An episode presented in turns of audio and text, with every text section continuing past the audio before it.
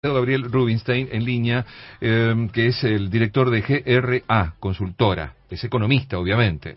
Eh, licenciado Rubinstein, ¿cómo le va? Buenas tardes. ¿Qué tal? ¿Cómo están? Un gusto. Bien, he visto que usted está pronosticando una inflación de 40% para este año.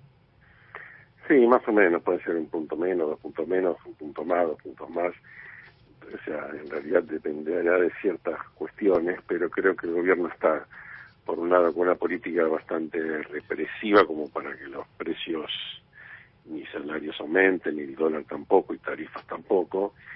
Y por otro lado, a nivel de política monetaria, está asumido que seguramente habrá una emisión monetaria del orden del 60%, pero que en parte va a ser contrarrestada con emisión del ELIC, del Banco Central, de manera tal que si bien va a aumentar la deuda estatal por esta vía, la plata que llegue al mercado sea compatible con esa inflación del orden del 40%. ¿no? Eh, ¿Por qué no creen el 29 que ha este, estipulado el gobierno o anunciado que quiere el gobierno? Es muy difícil, digamos, lado la política represiva tendría que ser más fuerte, pero por otro lado también eh, tiene un riesgo toda la política represiva, que son, son dos riesgos como la gente igual va a recibir la emisión monetaria que va a ser el gobierno, porque el déficit seguramente va a ser lo que dice el gobierno, 4,5% del PBI, esa plata que va a la que va a la gente, que va a los depósitos, parte se vuelca al dólar.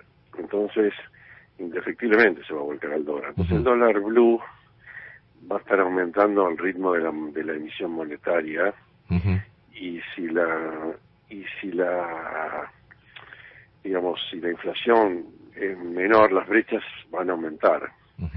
Entonces, la brecha son, si las brechas aumentan, eso complica más la política económica y, entre otras cosas, hace difícil comprar reservas al Banco Central.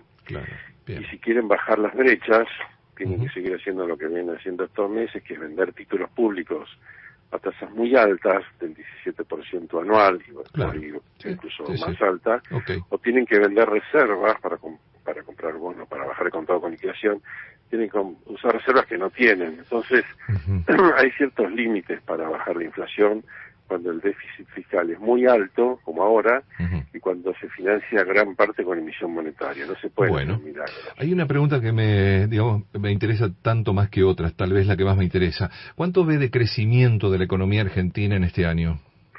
Bueno, si en este momento, no estamos en febrero, no creciera más la economía hasta fin de año, o sea, estuviera 0, 0, 0, 0 todos los meses, ya el arrastre estadístico, lo que llamamos arrastre estadístico, eh, haría que la economía en promedio crezca más del 5%. Ajá, eso es muy bueno. Eso es porque nosotros partimos de una base muy baja, que fueron los meses de abril, mayo del año pasado. Mm.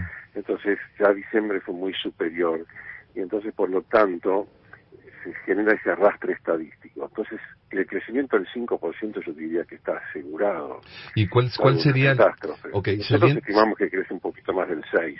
Bien en promedio, pero es casi todo ya es arrastre estadístico. Bueno, lo último que le pregunto a Rubinstein es lo siguiente. Eh, el gobierno viene realizando reuniones, van a seguir esta semana, este, creo que están terminando el 24 de este mes, para alinear precios y salarios. Esa palabra, alinear, ¿no es cierto? Precio salario, digamos, este, llegar a acuerdos eh, mínimos de consenso, ¿no es cierto? Una especie de corset para cada sector. ¿Usted cree eh, que se puede, digamos, alinear especialmente precios, ¿no es cierto?, en esta economía? Bueno, a ver, en teoría el ministro Guzmán dijo algunas cosas, a mi juicio, correctas, en el sentido que la inflación es un problema macroeconómico, pero los acuerdos sirven para para generar para coordinar expectativas. Ustedes recordarán, no sé, esto viene de larga data, en el plan austral se también todo un plan y se trató de coordinar expectativas. Eso está bien. Si uno dice, mira, yo hago una política macroeconómica consistente con una inflación, del 30%, vamos a tratar de coordinar salarios y ciertos precios para que todo cause en eso. Va a ser un poco difícil, porque decía antes, va a ser difícil el corsé del 29%, incluso los acuerdos salariales que se hicieron, por ejemplo, bancarios, dijeron que es 29, pero en realidad es 31 y pico, y tiene bonos, y entonces es un poco más, era 35, y encima dijeron que es hasta agosto, o sea que en agosto se, se revisa, o sea que si la inflación finalmente va al 40, los salarios van a aumentar 40. Pero es una manera de que no se dispare todo a cualquier lado. Yo creo que está bien siempre y cuando, vamos así, tampoco hagan, no pretendan, por ejemplo, generar precios máximos y que las eh, de tal forma que las empresas tienen que vender a pérdida, porque en ese caso lo que se va a lograr es desabastecimiento. O sea, ya lo hemos tenido fin del año pasado, este año, un aceite ahora. Tenemos desabastecimiento con aceite ahora, para mencionar un rubro. Y sí, claro, y aparte después cuando dicen, bueno, tal producto no puede aumentar el precio, pero si la inflación fue de 36%, no importa, no podés aumentar.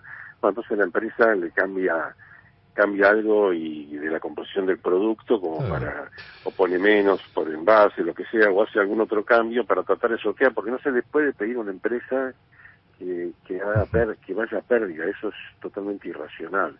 Entonces tiene que haber una racionalidad en lo que se le pide a las empresas para que más o menos el sistema no se desboque y se llegue a una inflación, digamos, si no es del 30, por lo menos del 40. Bueno, eh, gracias, licenciado, muy amable. Bueno, gracias a ustedes. Que ande bien. Ahí estaba el director de GRA Consultora, el economista Gabriel Rubinstein.